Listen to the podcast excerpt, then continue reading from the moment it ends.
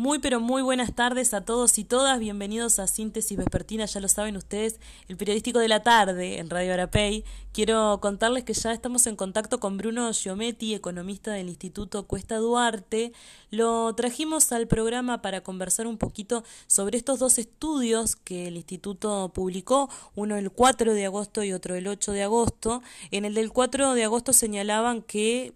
en la primera mitad del año se perdieron 28.000 puestos de trabajo y también que en el segundo trimestre del año hubo 145 mil personas desocupadas, en tanto en el trabajo que comentábamos en el día de ayer, que se publicó el pasado lunes, el instituto contabilizó 28 meses de pérdida salarial y advirtió que difícilmente este año, este año haya recuperación. Según el informe del instituto, la economía generó mayor riqueza que en el año 2019, pero el salario real no creció proporcionalmente. Así que de estos temas son los que vamos a hablar con Bruno, que ya lo tenemos en línea en este momento.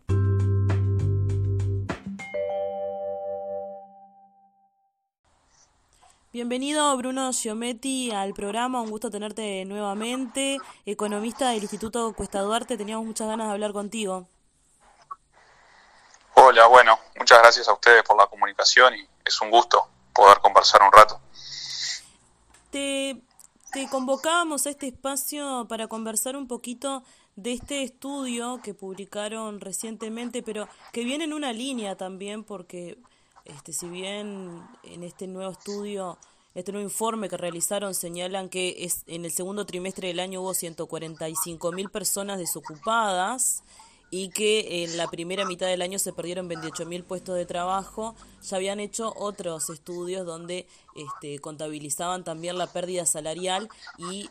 advertían que difícilmente este año haya una recuperación, que es uno de los problemas principales que están afectando a la población, ¿no es cierto? Sí, nosotros todos los trimestres eh, sacamos informes relativos al tema de la evolución del salario real, por un lado, y sacamos informes en relación a la evolución del empleo y el desempleo, que son como las dos grandes, no las únicas, pero las principales dimensiones en términos más del mercado de trabajo. La gente que está ocupada, que tiene, que tiene trabajo o no tiene, y cuánto gana. En definitiva, de alguna forma, con esos dos elementos tenemos un panorama general de cómo, cómo viene el mercado de trabajo, más allá de que hay otras dimensiones importantes como bueno, las inequidades geográficas, eh, la calidad del empleo, más allá del tema de la remuneración, que también es relevante, y otras que podrían que podrían haber. Pero bueno, centrándonos en esas dos, podemos decir que en, términos de salario, como tú bien decías, hay una línea bastante clara de, deterioro del poder de compra del salario, que de alguna forma podríamos decir entre 2020 y 2021 se explica un poco por la, la, orientación del gobierno, decir, bueno, como cayó la economía con la pandemia, el salario también tiene que caer en la magnitud y eso se desarrolló básicamente entre 2020 y 2021 con una pérdida del salario real este, del entorno del 4 o 5% en esos dos años. disculpame que te interrumpa, ¿no? Pero ¿cuál es eh, la razón por la que nos está costando tanto trabajo eh, volver a, mm, a tener la misma relación entre el salario real y el poder de compra que teníamos antes del 2019? Disculpame si yo no estoy diciendo los términos económicos correctos, ¿no? Está claro que por eso estás vos acá. No, está bien, y, y a eso iba, digamos, hubo para hacer el contexto largo, hubo dos años de caída. El gobierno de alguna forma se comprometió a que a partir del 1 de enero de 2022 eh, se iba a empezar a revertir esa caída, más allá de que está claro que el bienestar económico que se pierde nunca se recupera, pero bueno, de recuperar el nivel de salario real anterior y lo que ha ocurrido a partir de, este, de estos últimos meses, de fines del año pasado y, y todo el semestre que, que va ocurriendo de este año 2022 es que la inflación ha estado muy por encima de lo que debería ser un nivel que permita, con los ajustes salariales que están planteados sobre la mesa, tanto en el sector privado como en el sector público, recuperar o empezar a recuperar, mejor dicho, ese nivel anterior. Para decirlo de alguna forma medio gráfica, si nosotros partimos en un nivel 100 en el año 2019, un nivel de partida, en el 2020 estábamos en un nivel de 98, hubo una caída de más o menos dos puntos. En el 2021 pasamos a un nivel de 96. esos cuatro puntos más o menos de salario perdido que, que hablábamos. Y en el 2022, lo que va a ocurrir de aquí al cierre del año, por cómo viene la inflación y por cómo han sido los ajustes salariales que se han pautado, vamos a seguir en un nivel de 96. O sea, no vamos a caer más de lo que ya, ya Ahora, caímos también en, los este, años anteriores, también en este pero vamos a estar acumulando También en este estudio que presentaron ponían a modo de ejemplo que si eh, partíamos de un salario de 35 mil pesos, aproximadamente esa, ese salario era lo que se iba a perder en un acumulado de 28 meses de pérdidas salariales, ¿así? Claro, porque si uno hace el acumulado de esos más de dos años y la pérdida que se, que se generó en cada mes,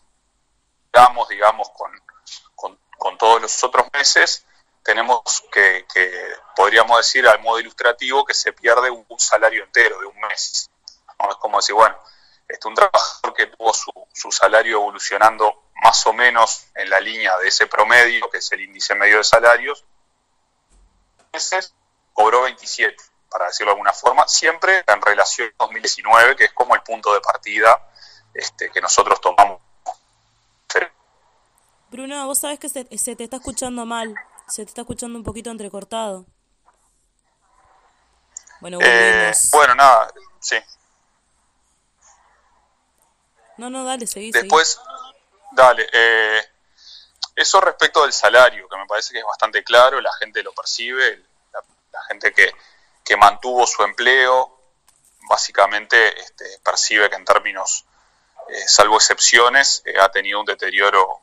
acumulado del poder de compra este, en estos dos años y pico. En el caso del empleo, nosotros esto lo recogemos en el informe que, también publicamos de, como te decía, de empleo y desempleo, Ese fue el que 4 de agosto, trimestrales. Si no me equivoco. Sí, sí, sí. Este, fue cuando salieron los datos de, junio, digamos, que salen con un, mes de atraso. Eh, ahí lo que vemos es que en 2021 eh, sobre todo hacia el final del año, el, el, empleo venía mostrando una buena, una buena dinámica en términos macro, venía creciendo, este, venía recuperando esos puestos de trabajo que se habían perdido en 2020 de forma acelerada. Eh, el gobierno esto lo había celebrado de forma este, pública este, y nosotros obviamente que eh, siempre que los datos de empleo dan bien, vamos a estar también con, satisfacción. Lo que, lo que nosotros alertábamos es que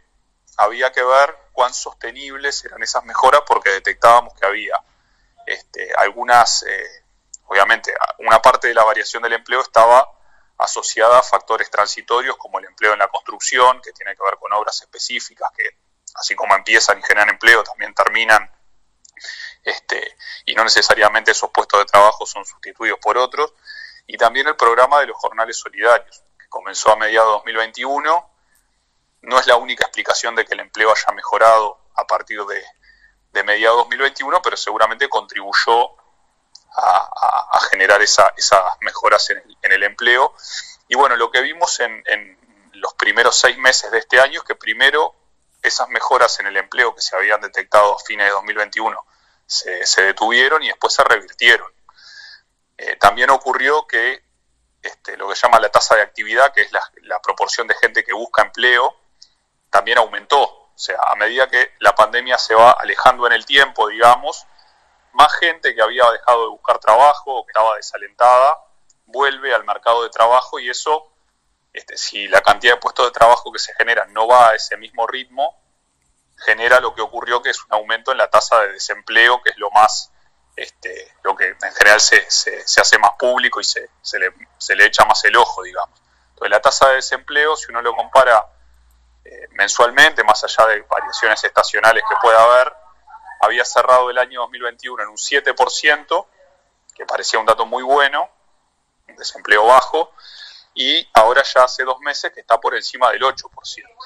Está en el 8,4% en el último dato, que es el del mes de junio, y bueno, eso nosotros lo que vemos es que este, esas mejoras que se habían visto el año pasado en el empleo, sobre todo hacia finales de año, como que se detuvieron y se, y se, y se revirtieron en este último trimestre. Y bueno, no está muy claro que eso se vaya, digamos, a, a, volver a revertir, digamos, en una, en una línea de, mejorar el, empleo, porque bueno, hay factores transitorios que todavía están operando,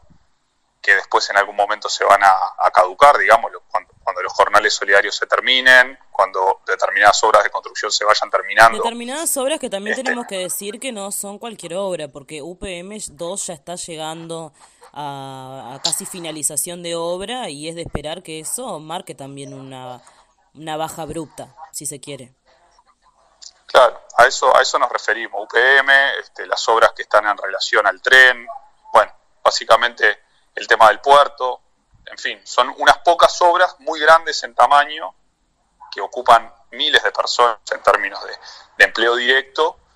eh, pero que bueno, como decíamos, cuando esto a fines de este año, supongamos, esos empleos ya no estén o principios del año que viene, tiene que haber algo que lo sustituya este, si no, la tasa de empleo va a disminuir y la tasa de desempleo va a subir. Este, y bueno, se puede esperar una eh, situación bastante complicada a nivel de números, podríamos decir, ¿no? Si no se revierte esa situación y sigue aumentando el desempleo.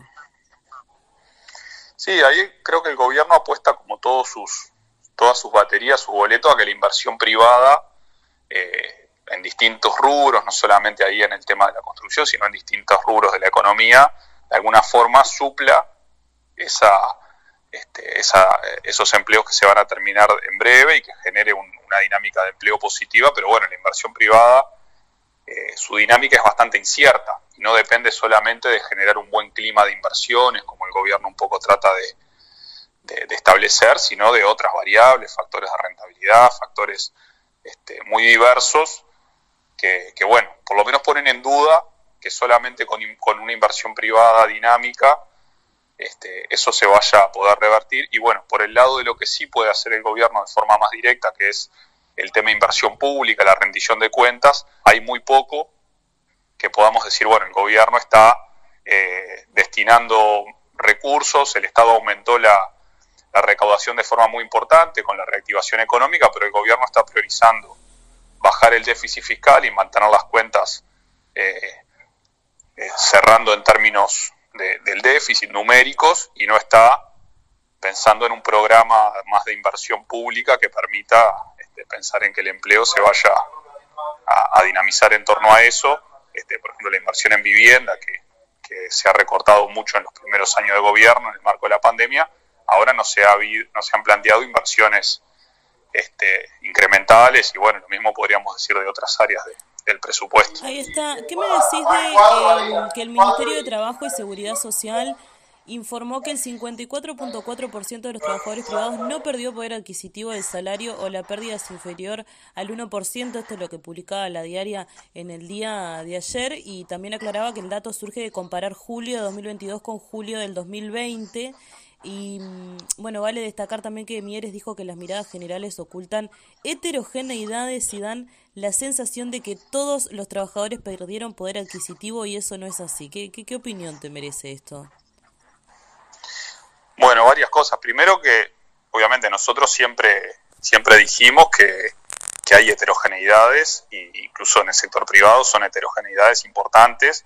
este, pero bueno, a, a los efectos de hacer un análisis general, más allá de que después uno puede profundizar en las diferencias por sector, uno lo que mira es el promedio. El promedio que, parte de eh, un índice que es oficial, que es el índice, el índice medio de salario. Nuestro informe de salarios se basa en un indicador que es eh, de acceso público y que es oficial, que es el índice medio de salarios. Obviamente que el índice medio de salarios es un promedio, como todo promedio, eh, no refleja las heterogeneidades que pueda haber, pero bueno, cuando nosotros queremos analizar el salario este, en términos generales, tenemos que, apelar a un promedio que es el, el, índice medio de salarios, que sin duda tuvo una, un deterioro del entorno del 4 o 5% en este, en este periodo de dos años y pico.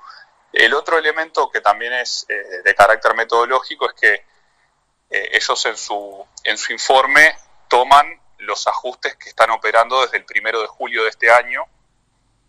¿sí? este, que todavía no están incluidos en el índice medio de salarios porque el índice medio de salarios va hasta junio. Y eso puede generar alguna,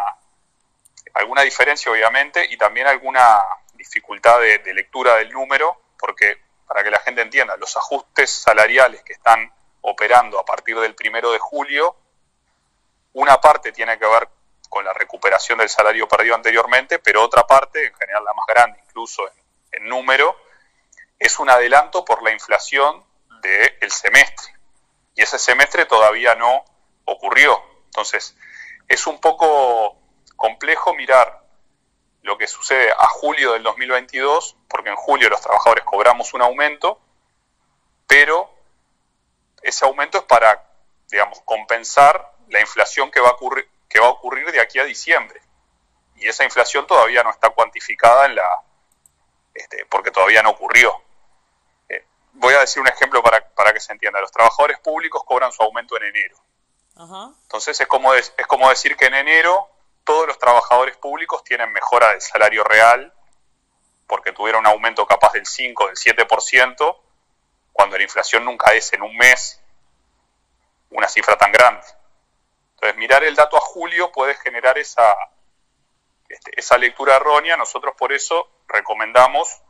mirar al cierre del año o al cierre del trimestre para tener una lectura completa de lo que pasó con el salario en ese periodo y de lo que pasó con la inflación. ¿Cuáles son las proyecciones que ustedes están haciendo de eso? Bueno, nosotros para el cierre de este año, más allá del, del hilado fino de los números, que a veces puede dar una diferencia de décimas, nosotros decimos que de aquí a cierre del año la inflación va a ser en el entorno del 9%. Hoy está en 9,6%, o sea que incluso podemos este, esperar que baje un poco, ¿sí? algo optimista, llamémosle, y que cierre el año en el entorno del 9%, que es lo que marca la encuesta que hace el INE a empresarios. O sea, una encuesta que releva las opiniones de los empresarios y en promedio los empresarios de nuestro país esperan que la inflación va a ser del 9% al cierre del año. Si uno mira qué ocurre con los salarios, con los ajustes salariales, eh, más o menos en el acumulado entre enero y julio, que es cuando se dan los aumentos, el salario va a tener ajustes por, el entorno del 9% también. O sea, vamos a estar en una situación en 2022, podríamos decir, de empate. La inflación va a ser del 9%, los ajustes salariales van a ser de aproximadamente, después depende cada sector, pero en promedio del 9%. En el caso de los públicos, por ejemplo, es muy fácil de calcular. Tuvieron un aumento en enero del 7%, ¿sí? Y van a tener un adelanto ahora en julio del 2%. La suma de almacenero, más allá de que lo correcto es hacer el acumulativo, pero prácticamente no cambia el resultado, es 9%. Es 9%. Y en el caso del sector privado es similar. ¿ah? Entonces lo que decimos es, perdimos en 2020, perdimos en 2021, en 2022 vamos a estar en una meseta, digamos, pero más abajo del nivel que estábamos al principio. Recién en 2023 se va a empezar a recuperar, si todo sale bien, digamos, pero claramente no en 2022. Ahí está, perfecto, clarísimo. Em, ¿Qué sucede también con este hecho que, ha trascendido también y que ustedes lo señalaban eh, claramente en el informe del instituto? Y es que la economía generó mayor riqueza que en 2019, pero el salario real no creció proporcionalmente. No, es que el país en general está teniendo un mal momento económico, no, por el contrario, está teniendo un buen momento económico en, midiéndolo con el PIB, no, si no me equivoco, pero los salarios no están creciendo proporcionalmente. Esto se debe fundamentalmente a una mala redistribución de la riqueza en el país. Sí, eso es bien importante porque, bueno, alguien podría decir, bueno, el salario está en caída o no se está recuperando porque este, la economía no lo permite o la economía tuvo una caída formidable de la cual no se está recuperando. Ahora, si nosotros vemos un poco la dinámica conjunta, lo que vemos, la, foto grande es que en el 2020 la economía tuvo una caída muy fuerte, en el entorno del 6%. Después en 2021 ya recuperó prácticamente toda esa, esa caída, con un fuerte énfasis en el segundo semestre, sobre el final del periodo, después de la segunda ola de COVID, digamos. Y en el 2022, ya con, con el periodo que va de 2022, estamos en un nivel de actividad por encima de actividad económica, digamos, de generación de riqueza, por encima del que había en 2019, eh, a esta altura del año, digamos. Y todo indica, y las proyecciones del gobierno así lo, lo establecen, que al cierre del año la economía va a, estar, va, a estar dos o tres puntos por encima en términos de PBI que lo que tenía en 2019. Y lo que ocurre Y eso lo que representa es mayor capacidad de generar valor, riqueza, que está teniendo la economía, por las razones que sean, porque los precios internacionales están bien, porque ha habido inversiones en determinados rubros, porque hay sectores que traccionan la economía, lo que sea. La economía, la torta es más grande que en el 2019. Y lo que vemos es que la parte que se llevan los asalariados de esa, de esa torta no solamente no creció en la misma proporción, si vemos 2022 versus 2019, sino que disminuyó. Este, entonces la torta es más grande y el trozo de torta que se llevan los trabajadores, que depende básicamente del empleo y de los salarios, es, más chico que en, el, que, en el, que en el año de partida. Entonces eso marca una, un empeoramiento de la distribución, por lo menos en términos, podríamos decir, de clase. Si uno divide la sociedad a grandes, a grandes trazos en los asalariados y los que perciben ingresos de capital, eh, los que perciben ingresos de capital mejoraron su participación relativa, después el capital es muy heterogéneo y será distinto a lo que ocurrió con los pequeños, con los grandes, nosotros aseguramos que son los grandes los más beneficiados, porque además son los que dependen no del mercado interno, sino de la exportación, y la exportación es lo que más ha mejorado,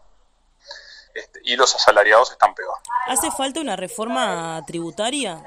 No, respecto del tema del tema tributario, sí, nosotros acá desde el instituto hemos hecho propuestas. Este, no es que tengamos una propuesta integral de reforma tributaria, que es capaz algo que excede nuestra nuestro objetivo, nuestro rol, que es más orientado al mercado laboral. Pero bueno, sí, cuando trabajamos temas de distribución del ingreso, hemos hecho propuestas que van en la línea de, este, básicamente, que pague más y que tiene más. Esa es un poco siempre la filosofía que han seguido nuestra nuestras propuestas y, básicamente pensar que este, deberían incrementarse los gravámenes en aquellos sectores donde hay este, acumulación eh, de riqueza muy importante o ganancias extraordinarias este, y que eso permita, digamos, aliviar la carga tributaria sobre los sectores medios y bajos. Esa es un poco la, línea y, creemos que sí, que hay margen para hacer este, transformaciones en ese sentido. Este, el gobierno actual ha ido a contracorriente de eso. En realidad, si uno mira, más allá de que ellos digan que no han subido los impuestos, han hecho ajustes o modificaciones administrativas en algunos, este, en algunos tributos que llevan eh, a una cuestión más regresiva. Por ejemplo, el tema del, este, de, reducir el descuento de IVA, cuando el IVA es el impuesto que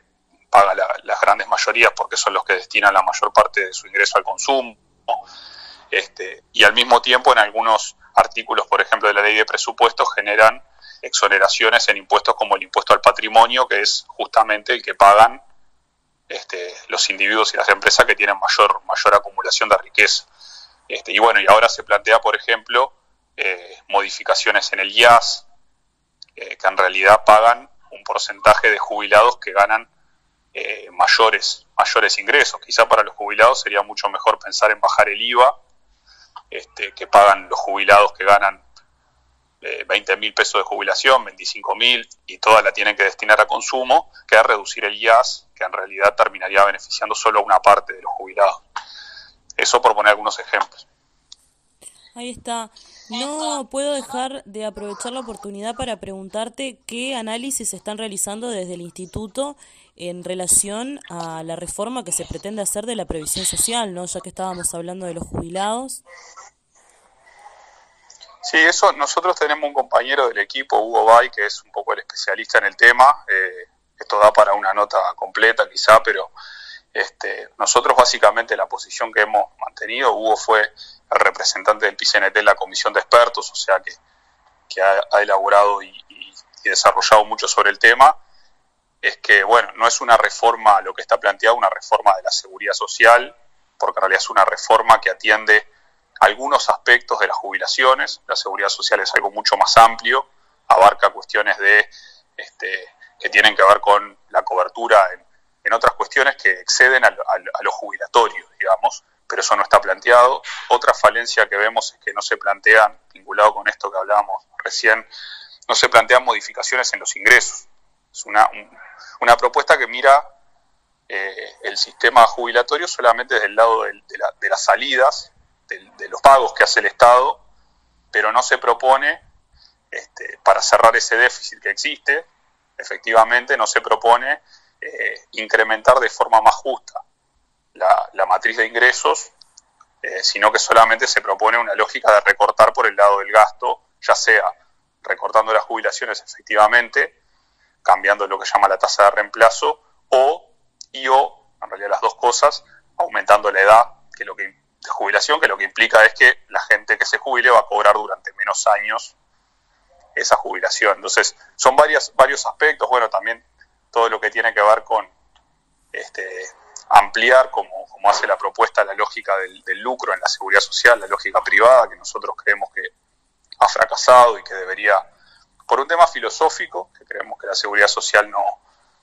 no es un tema que debería estar asociado al lucro, a la ganancia empresarial, este, pero también por un tema de que en la práctica no ha, no ha dado buenos resultados socialmente eh, la reforma de las AFAP el año, en el año 96. Este, entonces hay varias cosas de la propuesta que, faltan y hay varias cosas que creemos que no, no ayudan a, a, mejorar desde el punto de vista de la equidad eh, el sistema de, de, seguridad social. Ahora, eh, es claro que existe un problema en este sentido a nivel país. ¿Podría decirse que un problema demográfico? Ustedes eh, Digo, más allá de que participaron en toda esta discusión, ¿entienden que hay un problema que debe ser resuelto? Como quizás también entienden algunos políticos de la oposición, de la oposición sí, del, o sea, del Frente Amplio que se han manifestado por estos días. Sí, más, más que un problema es algo, algo positivo en el sentido de decir que la gente vive más que antes, es algo positivo, genera un problema o un desafío, diría mejor, eh, en el sentido de que, bueno, eh, hay que atender el hecho de que las personas como viven más tiempo, eh, cobran la jubilación durante más tiempo y las jubilaciones las paga este, cuando no alcanza, digamos, con lo, recaudado por las personas activas, lo paga, lo paga el Estado. Pero bueno, lo que sí es claro es que hay distintas formas de encarar conceptualmente y después en los instrumentos prácticos que se plantean ese desafío y nosotros no estamos de acuerdo en, este, en plantear un aumento de la jubilatoria al barrer, como se plantea, eh, y,